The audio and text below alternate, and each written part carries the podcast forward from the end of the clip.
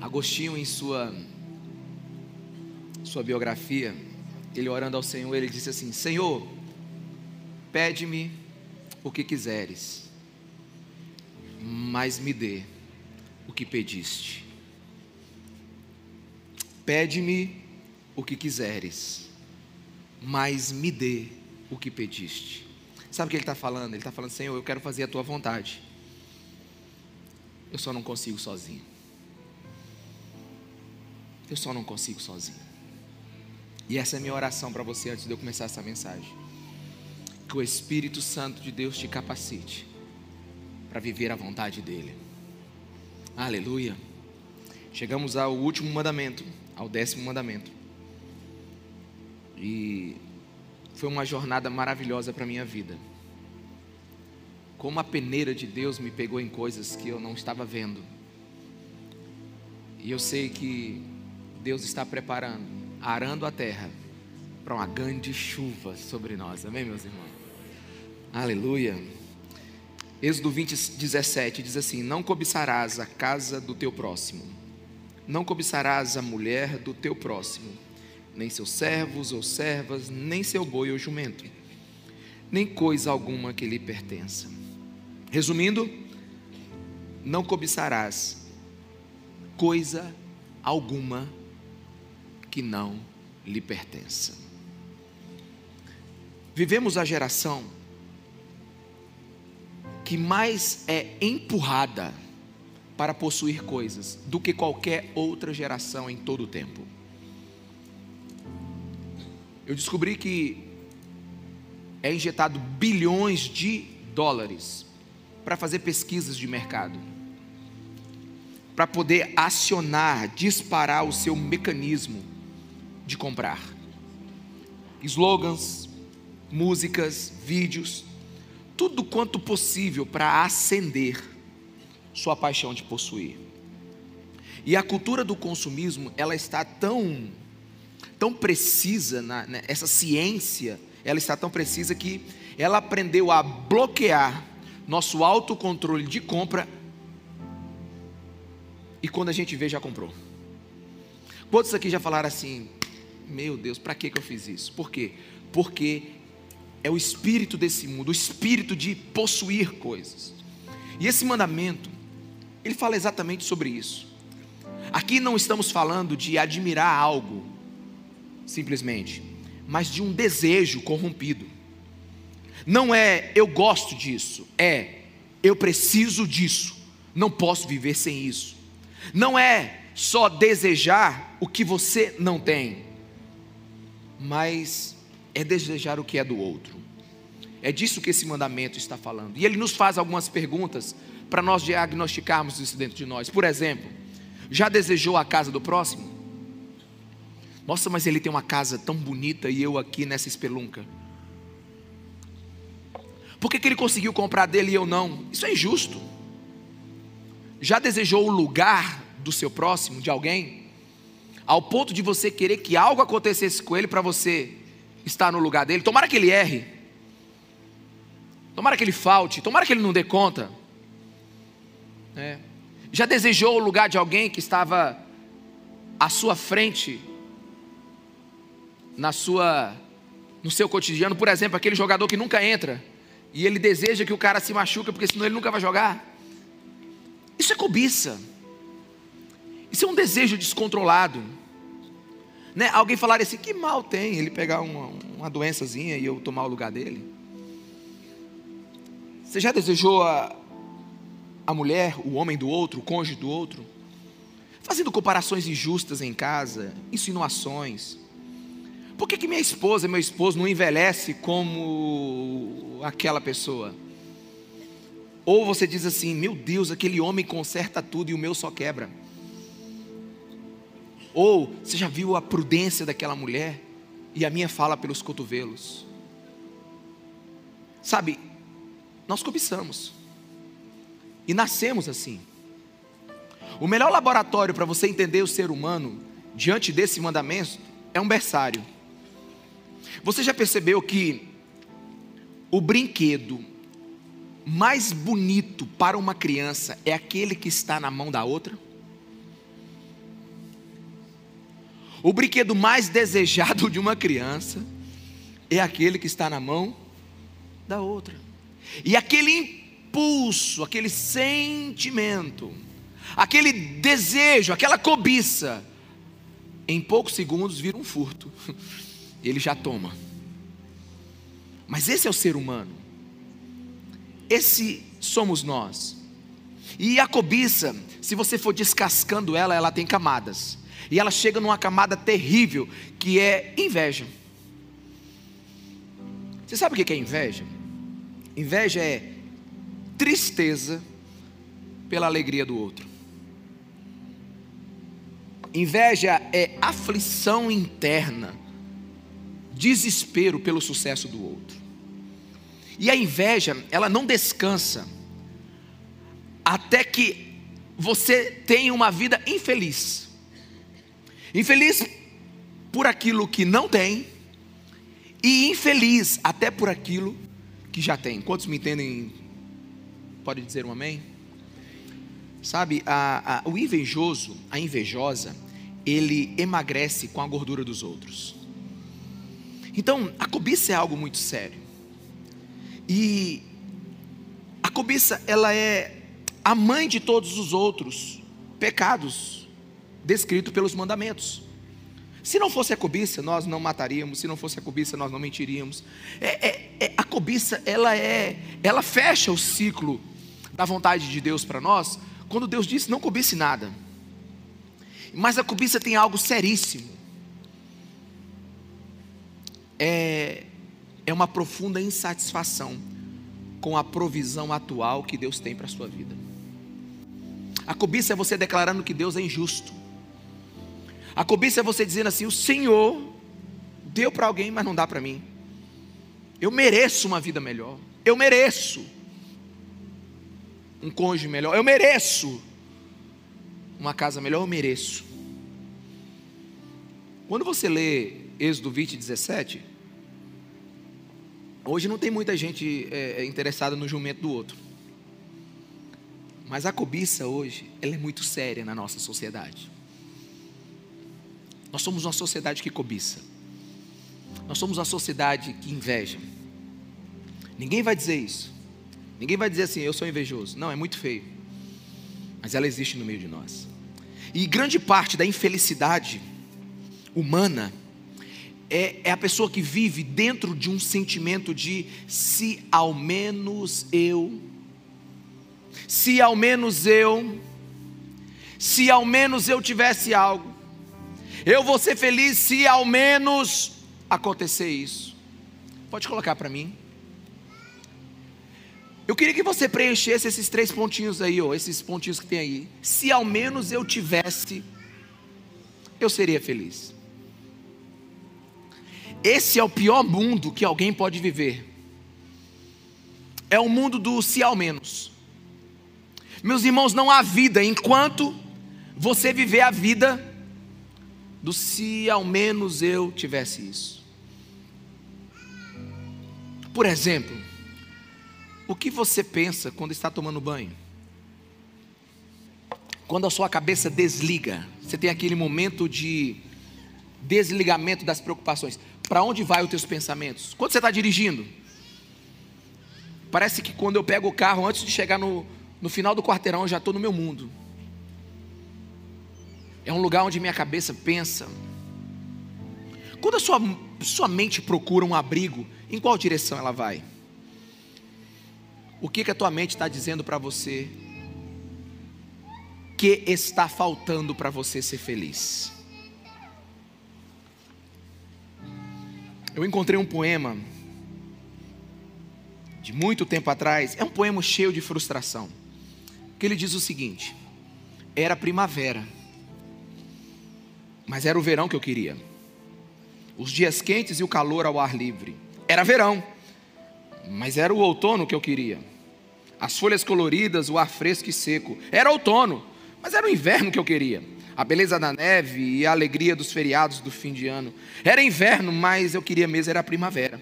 O calor e o florescimento da natureza. Eu era criança e queria ser adulto, ter liberdade e respeito. Eu tinha 20 anos, mas queria ter 30 para ser maduro e esclarecido. Eu estava na meia idade, mas eu queria voltar a ter 20 anos para ter juventude e espírito livre. Eu estava aposentado, mas agora eu queria ter meia idade para voltar a trabalhar e ser produtivo.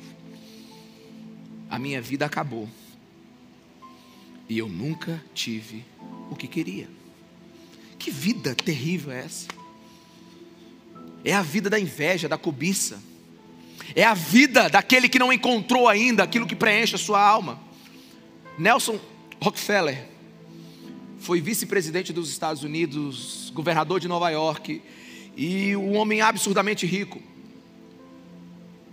Em vida, quando foi perguntado o que você deseja, quanto mais de dinheiro você quer, a resposta dele foi precisa e franca: somente um pouco mais. Um pouco mais.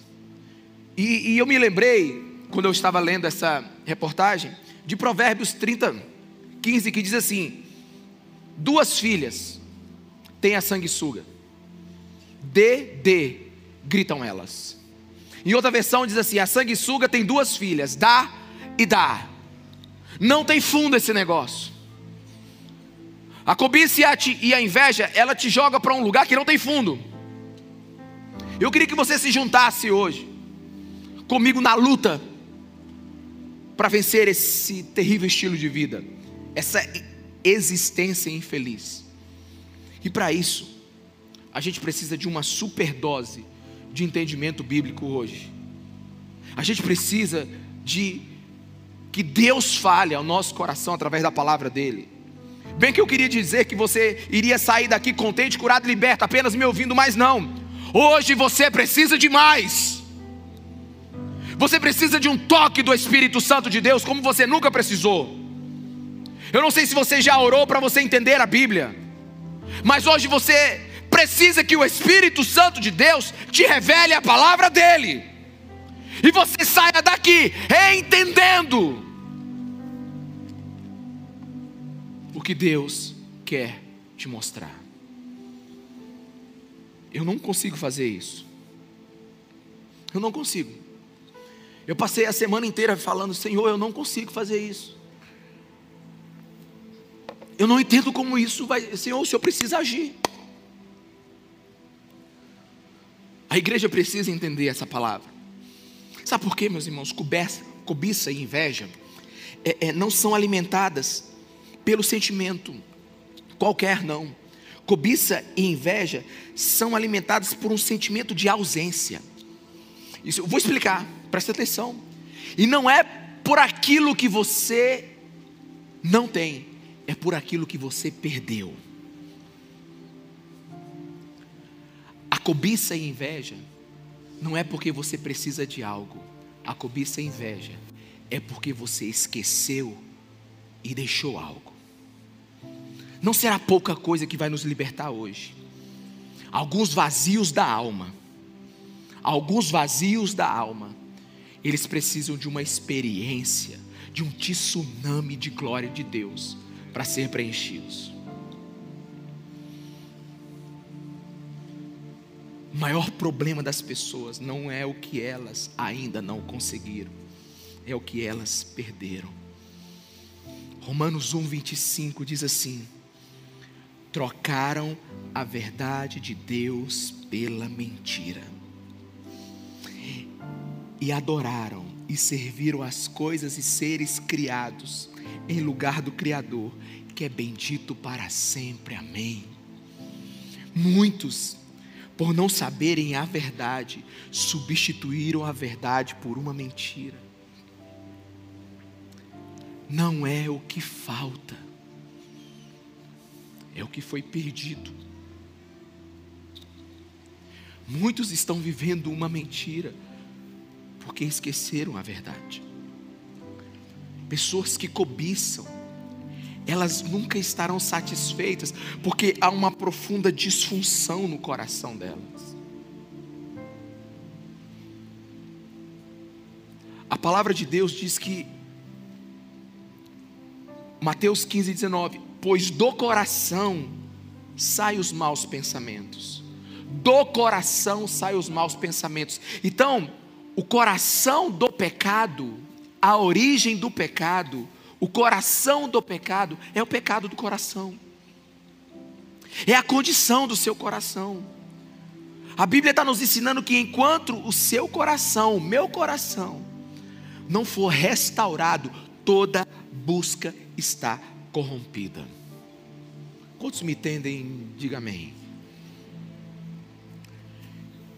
Então, como é que a gente vai vencer essa vida infeliz de se ainda, se ainda eu tivesse aquilo, se isso acontecer comigo, eu vou ser feliz? Se ao menos eu pudesse ter isso, como é que a gente vence isso? Bem, a proposta da Bíblia não é nem que você fique sem nada e nem que você tenha tudo. A Bíblia não trabalha dessa maneira. A Bíblia trabalha com contentamento. Contentamento bíblico não é uma vida na sombra e água fresca, de barriga para cima. Tipo assim, ah, esse mundo não precisa de mim, eu vou ficar aqui esperando as coisas acontecerem. Deixa o mundo rodar.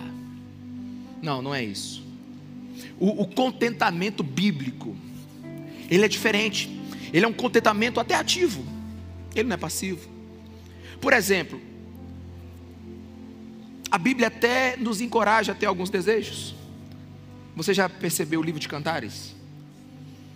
O livro de Cantares ele, ele, ele, ele, ele expressa um desejo entre o, o amante e a sua esposa. A amante e o seu esposo. Ela, ela, o, o, o livro de Cantares ele é um convite para aflorar nossos desejos sexuais, nossa intimidade sexual no casamento. Quantos me entendem? Diga amém.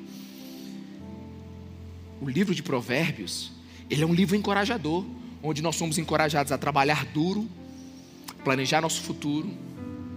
A Bíblia ela não condena o desejo. Viver sem desejar é filosofia budista. Porque para o budismo você precisa chegar ao nirvana e o nirvana é, o nirvana é quando você consegue desligar, se livrar de todos os seus desejos. É quando você para de desejar. Mas essa não é a proposta do cristianismo. O cristianismo ele não quer que paremos de desejar. O cristianismo quer converter os nossos desejos. Aleluia! O cristianismo ele quer nos ensinar a parar de desejar o que não devemos e nos ensinar a parar de desejar as coisas corretas da maneira errada. Então, ele quer fazer uma proposta de contentamento dentro do nosso coração. Uma proposta de viver segundo a soberania de Deus. E o texto mais claro sobre isso é Filipenses capítulo 11. Filipenses capítulo 4, versículo 11. Mas antes eu quero te dar uma informação. Essa é a chamada carta da alegria na Bíblia. Essa é chamada a carta da satisfação na Bíblia. Mas você sabe onde é que essa carta foi escrita? Numa prisão debaixo da terra em Roma. Que eu não sei te dizer se era um por um ou dois por dois o tamanho dela. E Paulo estava experimentando os últimos momentos da sua vida. Ele estava sobre uma sentença de morte. E ele então escreve a carta que mais cita alegria, a palavra alegria na Bíblia. Ele cita, ele escreve a carta de satisfação. É como se o Espírito Santo dissesse para ele assim: vai ser nessas condições aí onde você não tem nada, menos do que nada, é que você vai ensinar aquele povo lá do século 21 que tem tanto a ter satisfação na vida. É aqui, Paulo, que você vai dar a minha mensagem para o mundo sobre o que é uma pessoa que se livra da insatisfação, da cobiça, do egoísmo, desse sentimento de que está faltando algo na vida dele que oprime hoje. Nós somos a geração que tem mais conforto do que todas as outras em todos os tempos. E somos a que mais reclama. Por isso Paulo escreve para eles. E Paulo então escreve 4:11 Filipenses.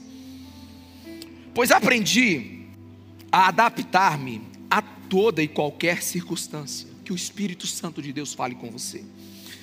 Sei o que é passar necessidade, sei o que é ter fartura. Aprendi o segredo de viver contente, em toda e qualquer situação. Seja bem alimentado, seja com fome, tendo muito ou passando por necessidade. Paulo está aqui nos traçando a caminhada dele para o contentamento. Mas olha só o que ele diz: nem sempre eu fui assim. Eu já reclamei por não ter nada e reclamei por ter muito. Nem sempre eu tive essa atitude. Ele, ele, ele, ele, ele, ele não é um hipócrita. Ele é um homem verdadeiro. Ele diz que a vida dele não foi uma vida sempre assim. Então ele traça alguns caminhos. Então a gente começa a perguntar, Paulão, qual é o segredo da vida contente? Paulo ele não te diria assim, bem, eu sou o capitão da minha alma. Ele não falaria dessa maneira. Ele não faria de maneira orgulhosa e dizer eu que dirijo o navio da minha vida. Eu aprendi e, e ensinei a minha alma a ser forte. Não é isso. Ele não diz assim, eu encontrei a, filo a filosofia do bem-estar. Não é isso que ele diz. Ele sabe que não vem dele. Ele sabe que não vem dele. Paulo, me fala o segredo de estar contente. Ele diz: também não virei uma estátua. Não deixei de sentir as coisas. Quantos estão me entendendo? Diga amém. Não deixei de ter dificuldade quando é ter dificuldade e de me alegrar quando tem alegria. Não, eu não me virei uma estátua. E nem ele disse: depois que eu encontrei Jesus, tudo deu certo. Foi glória sobre glória. Rompi sobre todas as coisas. Ele não disse que depois que encontrou Jesus a vida dele foi perfeita. Não. Ele não disse que depois que encontrou Jesus no caminho da, de Damasco nunca mais sofreu. Não é esse Paulo. Primeiro ele apresenta para nós uma dura verdade. E a dura verdade é: aprendi a adaptar-me a toda e qualquer circunstância. Seja bem alimentado, seja com fome, tendo muito ou passando necessidade. Quantos estão me ouvindo? Diga amém. É, é como se Paulo estivesse perguntando assim: Ei, você acha que a tua vida vai ser do jeito que você quer? Você acha que a tua vida vai ser do jeito que você planejou? Bem, Planeje, mas não vai ser, porque tem um Deus que governa. Existe um Deus que vai fazer do jeito dele. Deixa eu te falar uma coisa: nós somos uma geração hoje que questiona Deus em tudo. Sabe, eu tenho tido algumas dificuldades hoje, nesse mundo moderno que a gente está vivendo. Porque assim, eu, eu gosto de ler muitos que já morreram. Então, todos os escritos, a maioria dos escritos que eu leio, é de gente que já está em 200, 300, 400, mil anos que morreram. Sabe? E eles não viveram esse tempo que a gente viveu agora. Então eles estão assim, bem, bem longe de todo esse avanço psicológico, sociológico, antropológico, científico desse mundo moderno. Sabe? Tem umas pessoas que perguntam assim, pastor, eu não entendo. Eu não entendo esse Deus que mata crianças. Eu digo, eu também não entendo, não, mas ele deve ter feito por um motivo muito correto. Alguém está me ouvindo? Alguém está me ouvindo? Sabe? Quem é o ser humano hoje para questionar o coração de Deus? Quem é o ser humano hoje para questionar a palavra de Deus? Sabe, a gente pensa que, que, que hoje nós somos os civilizados e Deus é o troglodita. Hoje a gente pensa que nós somos os que entendem o mundo e Deus é um primata do passado. Deixa eu te falar, quando ele escreveu cada palavra desse livro, ele já sabia do dia de hoje. Tem gente que diz assim: Deus não entende a ciência, a ciência veio de Deus. A modernidade veio da inteligência que Deus deu ao homem. Come on, meus irmãos. Quem é o homem?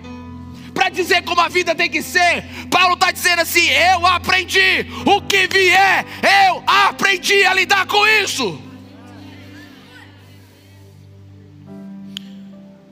Olhe para a pessoa que está do seu lado e diz assim: viver é não querer uma vida inventada. Agora pergunta se ele entendeu. É porque é assim. Está entendendo, Júnior? Vida inventada. Eu, é, eu tô, é, peraí.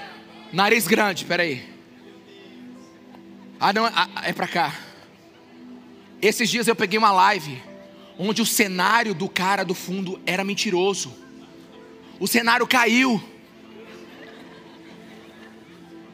Tá todo mundo achando uma coisa que é o cenário, o cenário caiu. Aí ele levanta agoniado e coloca o cenário de volta. Sabe por quê? Porque tem muita gente que quer uma vida inventada.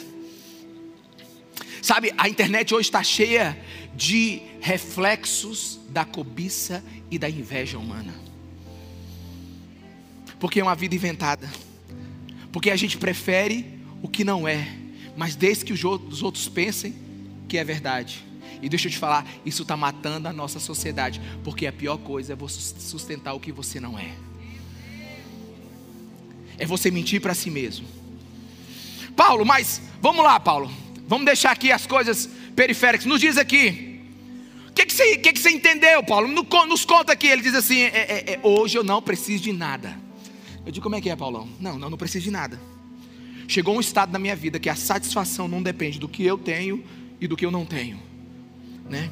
Eu estou livre para enfrentar qualquer coisa. Ele diz: Aprendi o segredo de viver contente em toda e qualquer situação. Alguém está me ouvindo? Diga amém. Paulo, mas qual é o teu segredo? Diz logo, moço.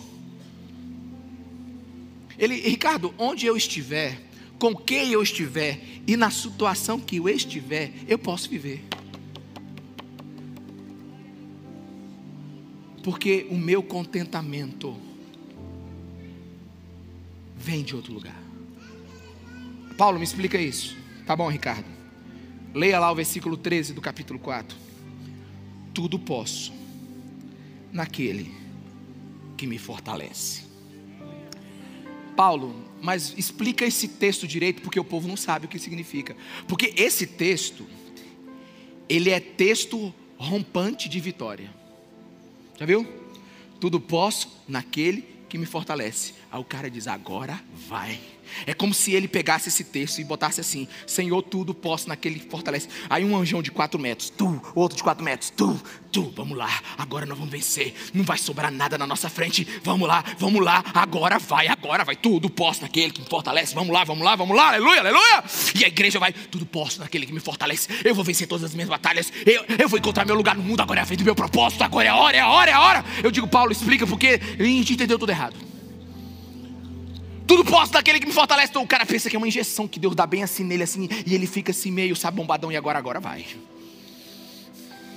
Ou, ou, ou Deus faz um, um, um, um e aí o cara, agora eu vou, tudo posso, aquele que fortalece. Aí Paulo disse: é, é, Não, não é isso. Não é isso. É, eu estou livre da necessidade de outras coisas, é porque Cristo é suficiente para mim. Não, Paulo, me explica de novo. O que significa tudo posso daquele que me fortalece? Ele diz assim: não é uma declaração de onipotência. Não é uma declaração que você vai sair daí dando voadeira e vencendo qualquer camada da sociedade. Não. Não é poder fazer tudo o que você quer, é poder viver tudo o que você vai viver é você aguentar as demandas da vida que vão aparecer daqui para frente. É você saber que quando a vida te imprensar, você vai ter algo para buscar que é muito mais do que os olhos podem ver tudo posso naquele que me fortalece. É uma declaração. Paulo está dizendo assim: eu sou uma máquina ligada a uma energia. Quando a deprê chega, quando o egoísmo chega, quando a cobiça chega, quando esse sentimento de que está me faltando algo chega, então eu ligo esse entendimento. E Deus que me fortalece, Deus que em tudo nele eu posso, Ele preenche a minha alma e me faz seguir em frente. E eu escrevo a carta da alegria dentro de uma prisão debaixo do chão de Roma.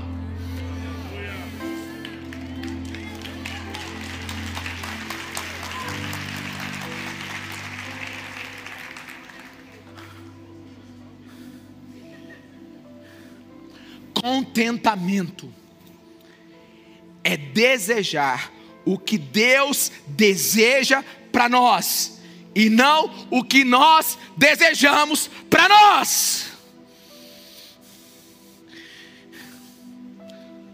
Eu não sei te explicar isso. Se Deus não te der, você não vai ter. Se o Espírito Santo não te der, você não vai ter.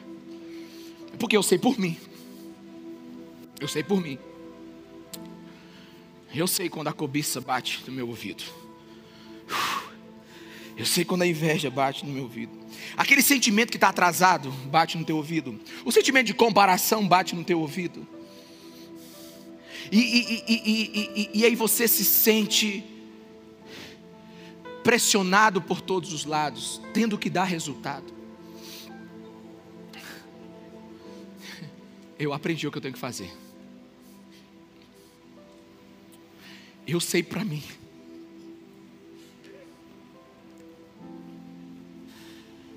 Ele falou comigo. E com você. Porque se você não tem isso, você tem que cair de joelhos hoje pedindo. Porque homem nenhum pode te dar isso através de retórica. Você tem que receber do Espírito Santo de Deus. Paulo é uma máquina ligada em Jesus Cristo de Nazaré. Falar esses dias para mim assim. Eu não gostei do filme O Apóstolo. Achei assim Paulo muito sisudo. Eu disse, meu irmão, olha o chamado do cara. Deus tirou tudo dele, até o nome, que era Saulo. Deus tirou a oportunidade dele ser o Papa daquele tempo, que ele ia ser, a probabilidade de Paulo ser sumo sacerdote era altíssima. Deus tirou a reputação do cara e disse assim: Eu te chamei para tocar as nações. Não, o chamado dele, eu te chamei para sofrer em meu nome. Eu te chamei para você ser o casca grossa depois de Jesus Cristo de Nazaré, depois de mim. Você vai aguentar mas eu vou te dizer como você vai aguentar. Eu vou te ensinar para você ensinar. Eu não posso fazer isso. Eu não consigo. Tem uns que estão olhando para mim assim, dizendo assim: o que, que ele está falando? Eu quero mesmo é ter alguma coisa agora. Deixa eu te falar, você é um ser espiritual. Você não está aqui para assistir o Circo de Soleil. Você não está aqui para ter um entretenimento e viajar numa maionese, numa mensagem de fuga, e depois você voltar para casa. Não, você está aqui para experimentar a essência da sua existência, que é o relacionamento com Deus.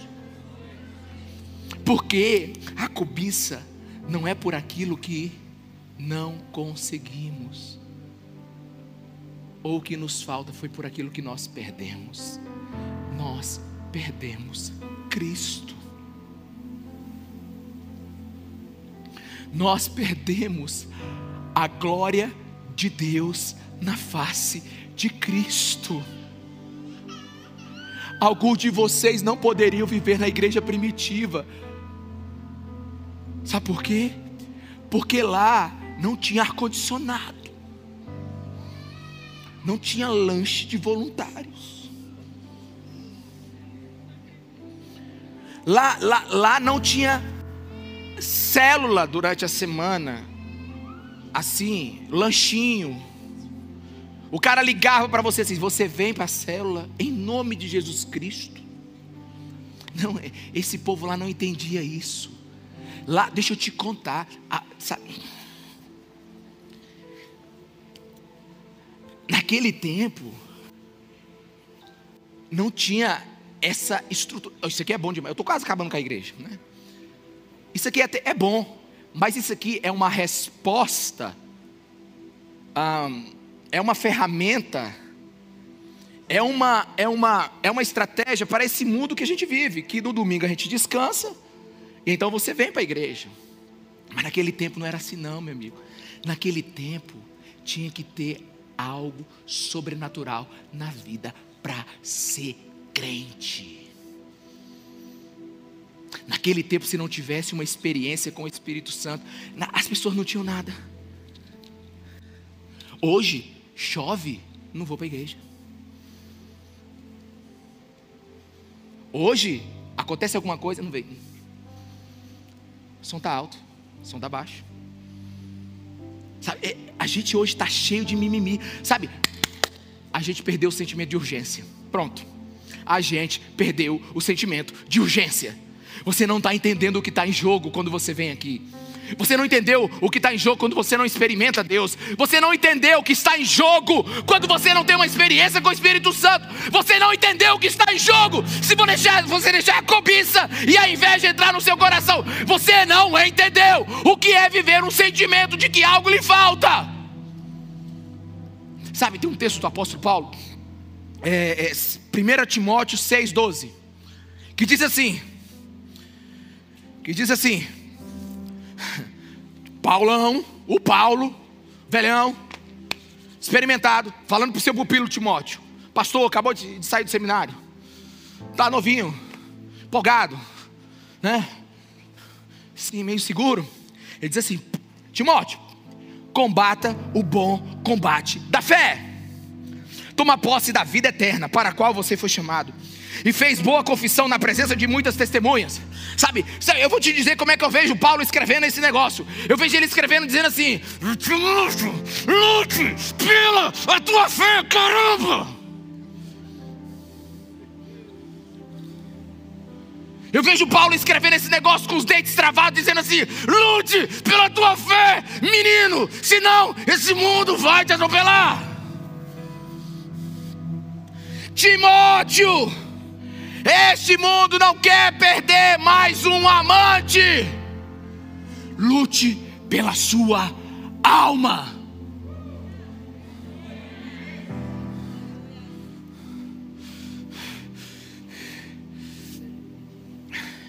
Timóteo, a cobiça está atrás de você. Esse sentimento de que algo lhe falta está atrás de você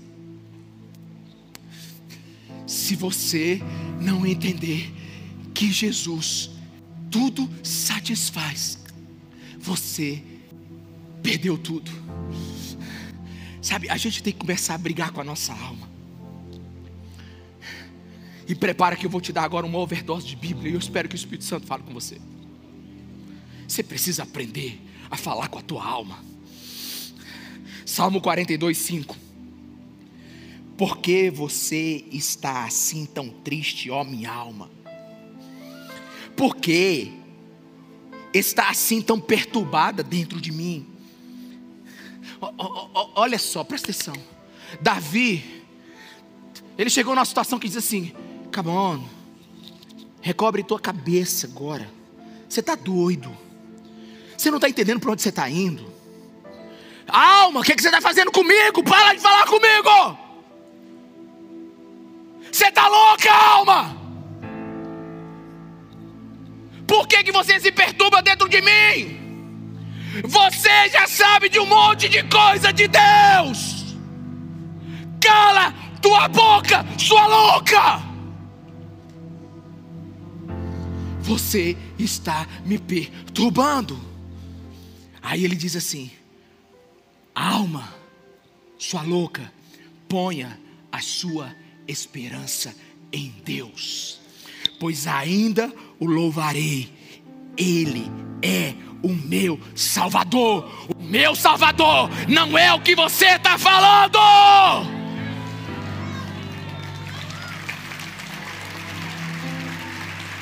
O meu Salvador não é a proposta que você está me dizendo.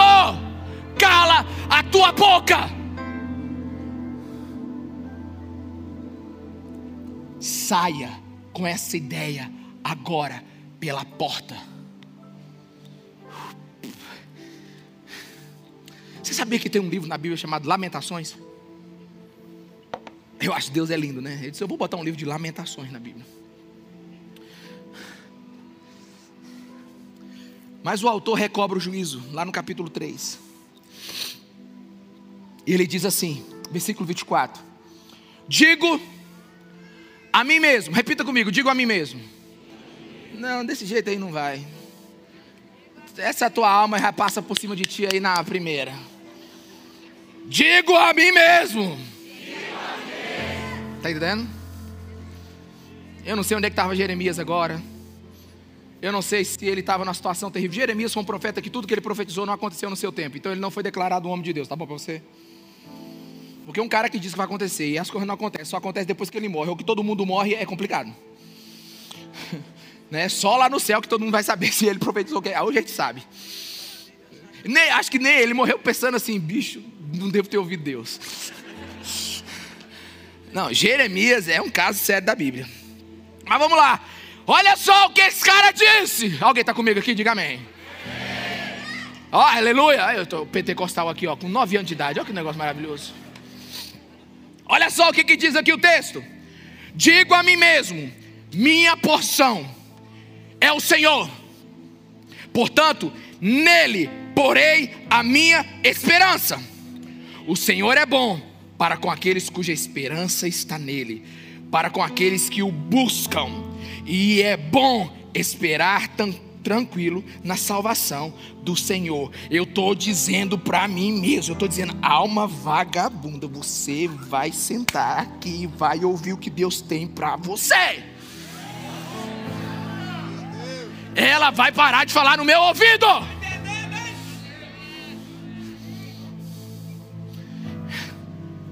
Salmo 116, versículo 7 retorne a seu descanso, ó oh, minha alma, porque o Senhor tem sido bom para você. Você está respirando, teu coração está batendo. Alguns aqui estão tá com frio na espinha agora, significa que você está vivo. A presença de Deus nesse lugar aqui está envergonhando para depois alegrar. Tem uns que não estão respirando, tem cinco minutos. Pode respirar, amigo. O salmista, ele está dizendo: retorne ao seu descanso. Quem mandou você sair de lá?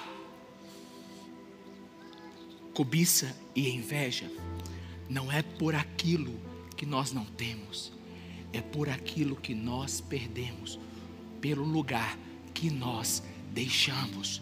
Tudo o que a gente precisava estava no Éden e a gente não sabia.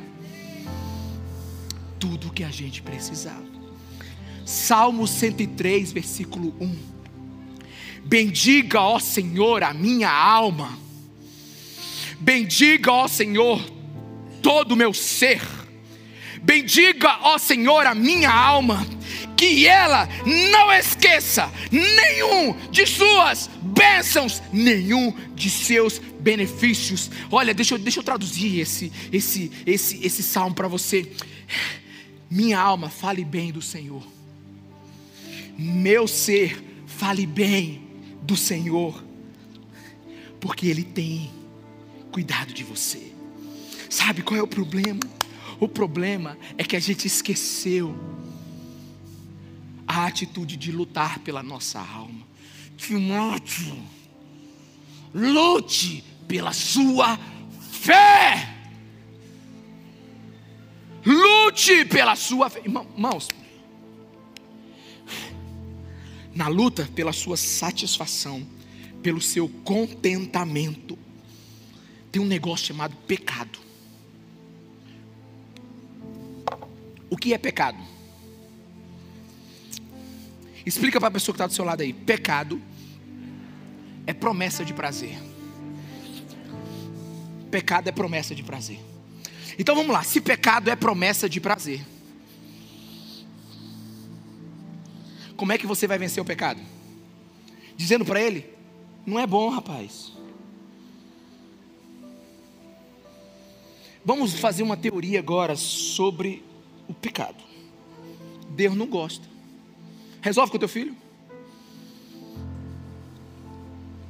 Não se vence o pecado pela força de vontade e nem pela teoria. Alguém está aqui pode dizer amém? Se pecado é uma promessa de prazer, a gente precisa experimentar um prazer maior.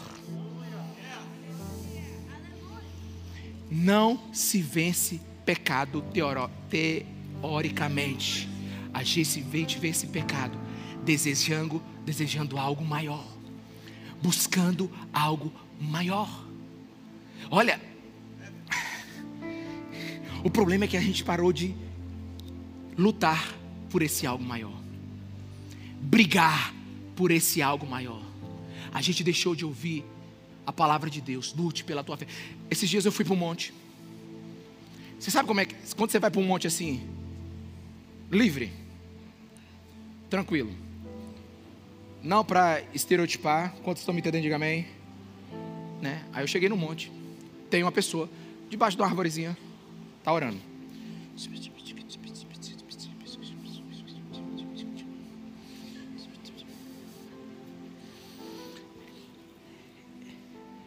Você está sorrindo? Mas ele está lutando pela fé dele. Ele está buscando. Do jeito dele. Aí tem os outros que entram assim, ó. Voando. Tem o espaçoso que toma metade do monte para ele. Não tem? Aí, a poeira sobe. Aí a gente começa a dizer assim: que exagero. Aí outro diz: aquele não está buscando, não. Deixa eu te falar uma coisa. Enquanto você está sorrindo aqui, enquanto você passa a semana toda, né, ouvindo só a pregação de domingo, ele está gritando para ele: Eu vou lutar pela minha fé. Ele sobe na segunda, ele sobe na terça, ele sobe na quinta. Sabe, eu encontrei uma mulher essa semana. Na verdade foi semana passada, eu já nem sei mais. Três cultos, eu já estou trocando as informações todo dia. Eu acho que foi semana passada. Eu encontrei essa mulher, ela foi lá no gabinete e disse assim: Pastor, resolvi ficar na sua igreja. Eu digo: Que boa. Ela disse: Pastor, eu sou de uma igreja muito pentecostal. Eu era de uma igreja muito pentecostal. Eu fiquei pensando assim: a igreja pentecostal já é pentecostal, né? O que é uma igreja muito pentecostal? Né? Aí eu fiquei assim, eu imaginei assim, a, a farofa lá era grande. Aí eu falei assim, pois irmã, que coisa boa. Como é que era a sua, sua vida com Deus? Ela disse, pastor, eu gosto de chegar num lugar, sabe? E quando, quando eu já chego, eu quero adorar, eu quero gritar, e, sabe, pastor, sabe? E quanto, quanto tempo você está aqui na igreja? Eu já estou há algum tempo, pastor. Só que assim, o pessoal é tão calado, né? Eu falei assim, é. Aí eu falei assim, é, mas a gente tem um estilo assim. Ela disse, não, pastor, é porque teve um dia que eu entrei, e aí eu, quando o senhor, o, senhor, é, é, o louvor começou, glória a Deus, aleluia, eu comecei a orar, pastor. E a pessoa olhou para trás para mim. Eu digo, irmã, a senhora não entendeu que a senhora está no lugar certo? Não, pastor, eu fiquei assim meio, meio, assim, eu fiquei meio triste. Os irmãos começaram a olhar para mim assim, eu digo, irmã, em nome de Jesus, essa é a sua resposta de oração. Eu quero que a senhora procure o lugar mais frio da igreja e vai para lá. Né?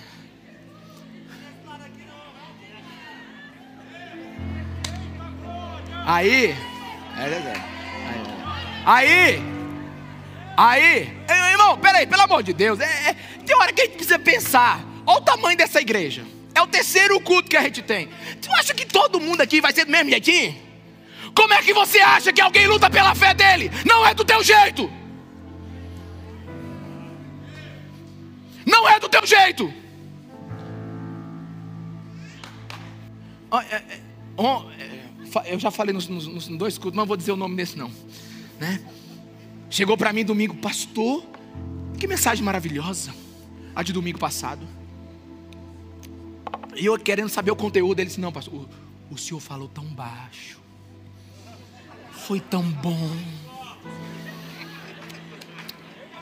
Foi, foi, foi como um bisturi. Aí eu falei para ele assim: Você sabe por que eu falei baixo? É que eu já tinha pregado 10 horas naquela semana, eu estava rouco. E eu não gosto de bisturi, eu gosto é de facão. Eu grito! Os meus filhos já sabem. Os meus filhos já sabem, meus irmãos. Os meus filhos já sabem. Você sabe como é que eu, eu estudo lá em casa? Meu irmão, quem já foi, quem já foi me visitar lá em casa, sabe que eu tenho umas caixinhas de som. Não, por que, que você acha que eu, que eu, eu adoro aqui dentro dessa caixa de som bem aqui, ó? Você nunca se perguntou por que, que essa caixa está nesse lugar aqui? É para mim. É porque ali de cima está muito alta. Eu gosto de ficar na frente assim do grave. Sabe, se eu pudesse, eu tinha um de baixo assim. Sabe? Pastor, você é tão exagerado. Não, eu não sei como é que você luta pela tua fé. Só sei que lá em casa eu preparo esses sermões, mas não som tão alto que, que, que, que se acontecer alguma coisa, eu só vou saber se atropelar a minha casa, quebrar alguma coisa, sabe? E as mulheres lá de casa já estão, as meninas, as pessoas que trabalham, tá tudo maravilhoso. Os meninos já sabem, né? Minha esposa já sabe, né? Quando eu boto lá as guitarronas, aí eu tô lendo a Bíblia, Deus está falando comigo. Sabe, porque, meus irmãos, eu fui entendendo como é que Deus aquece meu coração. Sabe, eu não consigo ser. Eu, eu, eu, eu mostrei para o menino. Eu já andei hoje aqui em cima 9,3 quilômetros. E não adianta, porque é, eu sou eu, eu, eu aprendi a lutar pela minha fé. Eu, eu gosto de livros. Minha esposa nem reclama mais que porque eu compro tanto livro. Ontem mesmo eu fiz o teste, comprei seis seguidos. Um, ó que livro, ó que livro, ó que livro, ó que livro. Isso, mas que livro, que livro. Ela não falou nada. Eu digo, pronto, entendeu? Ela já sabe que eu gosto de ficar, eu gosto de ler, eu gosto de escrever, eu gosto de pensar, sabe? Quando dá de noite, a minha. Ó, em casa já sabe, quando dá de manhã, eu digo, eita glória! A menina nem mexe mais. Ela já vai entrando, limpando lá dentro, eu gritando, e o rock and roll comendo, e ela lá dentro e limpando, ela já passa, vai embora, fecha a porta, eu não estou nem aí. Sabe por quê, meus irmãos? Eu não consigo lutar pela minha fé do teu jeito. Eu não funciono do teu jeito.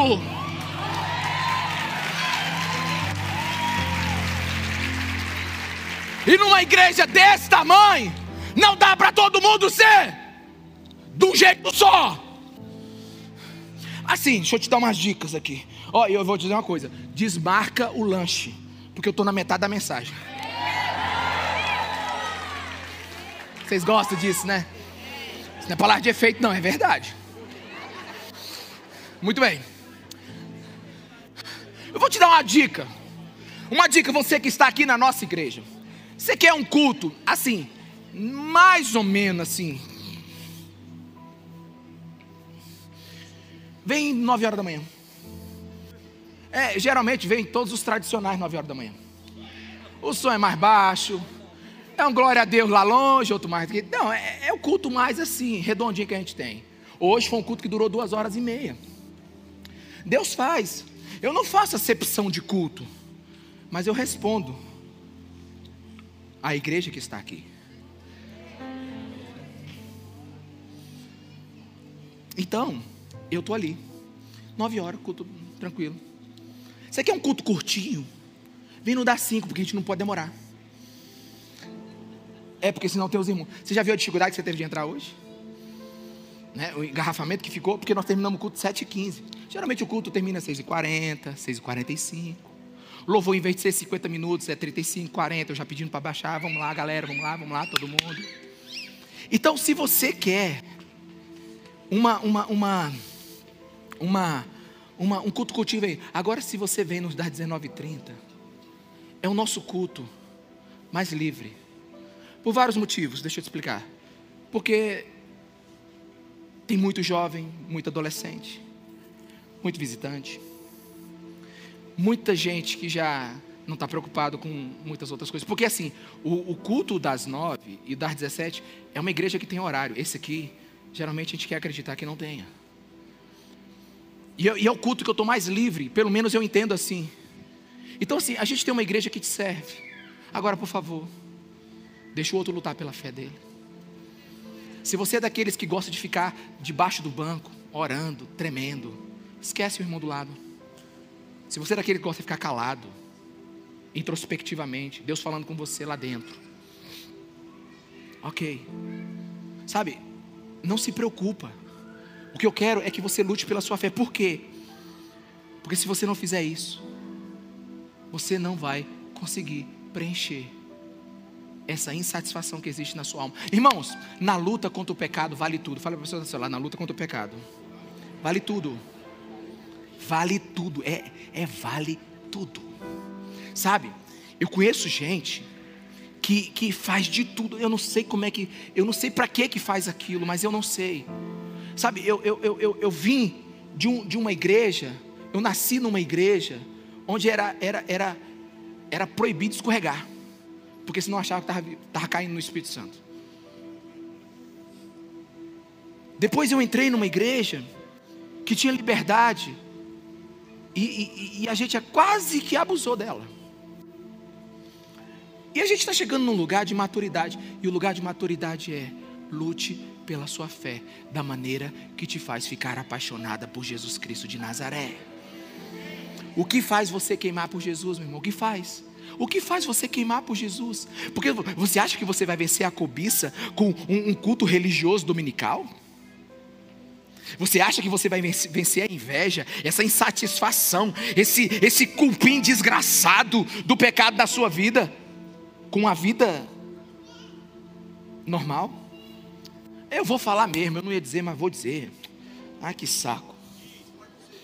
Né, eu tô, tô com isso desde de manhã. Eu falei, mas meu Deus, e se essa pessoa ver depois? Mas vai ver, vai ver. A gente não se espanta com uma mulher que tampa um umbigo.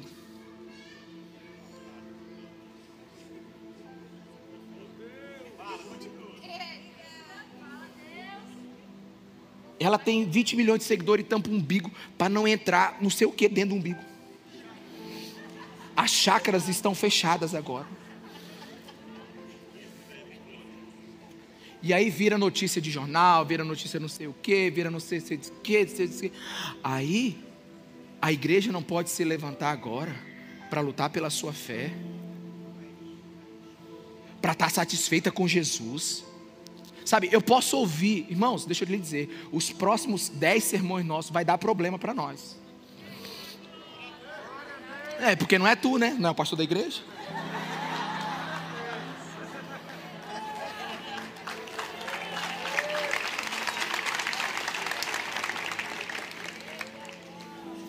Sabe por quê? Porque eu cresci comportado, é sério. Eu cresci muito comportado, com, com medo do que os outros vão pensar. É aquele sentimento de falta. Falta identidade. Falta tudo. Mas o que eu quero te dizer é que Deus, ele, esses, esses dez mandamentos, eles foram um terreno preparado para o Espírito Santo vir sobre nós. E deixa eu te falar, não julgo o Espírito Santo, não.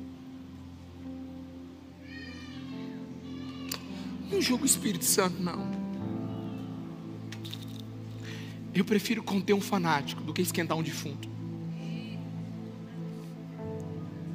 Eu preciso de alguém que queira lutar contra essa, esse espírito desse século. A gente só pode vencer o pecado com uma promessa maior do que ele, que é a glória de Deus.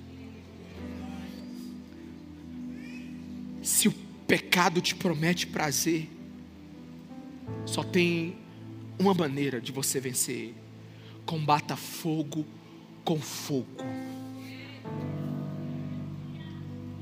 Não tente apenas interromper o seu desejo de pecar, substitua ele por uma experiência com a glória de Deus. E então a sua vida vai ser transformada. Eu quero ler para você a minha opinião que eu tinha durante muitos anos, indo para a igreja todos os dias. Esse aqui era eu, há uns 15 anos atrás. Antes, não tinha prazer em Deus.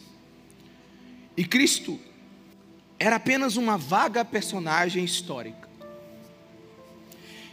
O que apreciava era comida, amizades, produtividade, investimentos, férias, lazer, jogos, leituras, compras, sexo, esporte, arte, televisão, viagens. Mas não Deus. Deus era uma ideia, até que boa. Era um ótimo tema de discussão. Mas não era meu tesouro, meu prazer. Esse era eu nascido na igreja. Todo domingo eu estava tocando, experimentando tudo isso. Esse era eu. Mas até em 2002, quando eu fui atropelado pela glória dele. Por isso que eu não consigo te explicar e nem te dar. Mas quando a cobiça, a inveja, a deprê, a insatisfação, o sentimento que eu estou sendo injustiçado vem na minha vida, eu lembro de experiências, camadas sobre camadas que eu tive com o Espírito Santo de Deus. É assim que eu luto. Foi assim que eu entendi Mateus 13, 13, 44. O reino dos céus é como um tesouro escondido num campo. Certo homem, tendo encontrado, escondeu de novo e então, cheio de alegria, foi vendeu tudo o que tinha, tudo o que tinha, tudo o que tinha, tudo o que tinha, tudo o que tinha e comprou. E comprou. Enquanto não vermos Jesus como o nosso tesouro mais valioso, nós não venceremos essa maldita sensação de vazio que nós temos na nossa alma. O nosso maior erro não é porque desejamos muito, o nosso maior erro é porque nos satisfazemos com pouco. Nós pensamos que outras coisas podem nos satisfazer e deixamos a cobiça e a inveja tomar conta de nós, mas a verdade é que a gente não sabe do que a nossa alma precisa. Fique em pé no seu lugar. Olha para mim aqui. Preste atenção no que eu vou lhe dizer. Tiago 4, versículo 2. Preste atenção, por favor. Vocês cobiçam coisas e não as têm. Matam e invejam, mas não conseguem obter o que desejam. Vocês vivem a lutar e a fazer guerras. Não tem, porque não? Não? Espera aí, presta atenção. Nunca se pediu tanto nos cultos de hoje. Nunca se pediu tanto na igreja de hoje. Nunca se quis tanto de Deus como se quer hoje. Mas Tiago não para aqui. Ele diz, versículo 3: Quando pedem, não recebem, pois pedem por motivos errados, para gastar em seus prazeres, em suas carências, em suas ganâncias. O problema não é o que a gente está pedindo, o problema é o que a gente não está pedindo.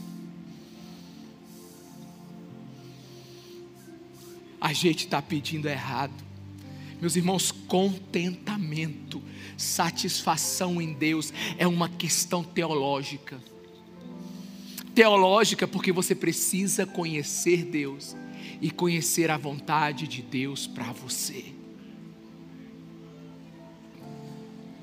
Quem espera por uma, uma terra é, é, com, com perfeita saúde, riqueza, felicidade, vai se decepcionar, vai ficar iludido e vai perder o maior presente que a cruz nos deu, que é a glória de Deus na face de Cristo. Ele é o pão, Ele é a água, a mesa está posta eu quero saber quem vai querer beber, quem vai querer comer. Substitua a tua oração. É sério. Substitua a tua, a tua oração. Não ela toda. Mas, geralmente, a gente erra no que pede primeiro. Tem gente que começa pelo pão nosso. Mas não foi assim que Jesus nos ensinou. Jesus ensinou o Pai Nosso. Comece pelo Pai Nosso, porque porque o Pai é melhor do que o pão. O Pai é melhor do que o pão.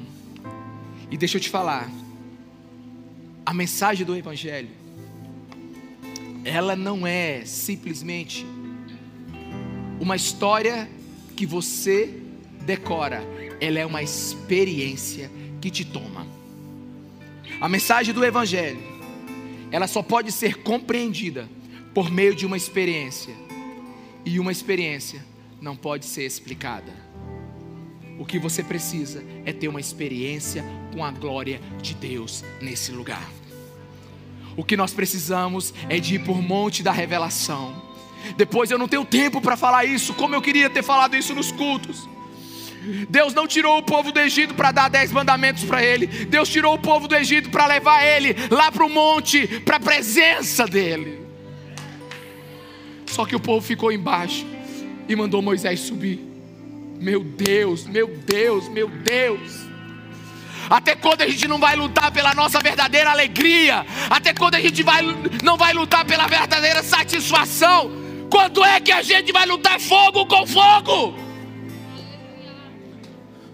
Lute pela tua fé. Lute pela tua fé agora. Abra tua boca. Lute pela tua fé, lute agora pelo teu entendimento. Peça para Deus lhe dar aquilo que você não tem, acabar com a apatia que você está. Deixa eu falar uma coisa aqui agora, por favor, por favor, por favor. Por favor, por favor.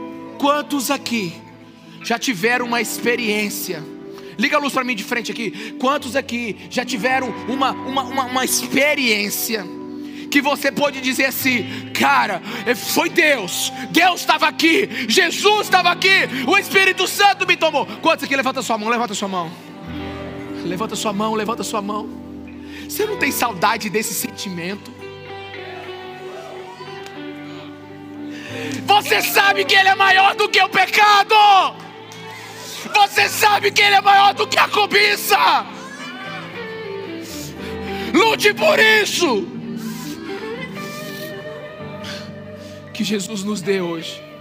Senhor, pede o que quiseres de nós, mas nos dê o que o Senhor está pedindo.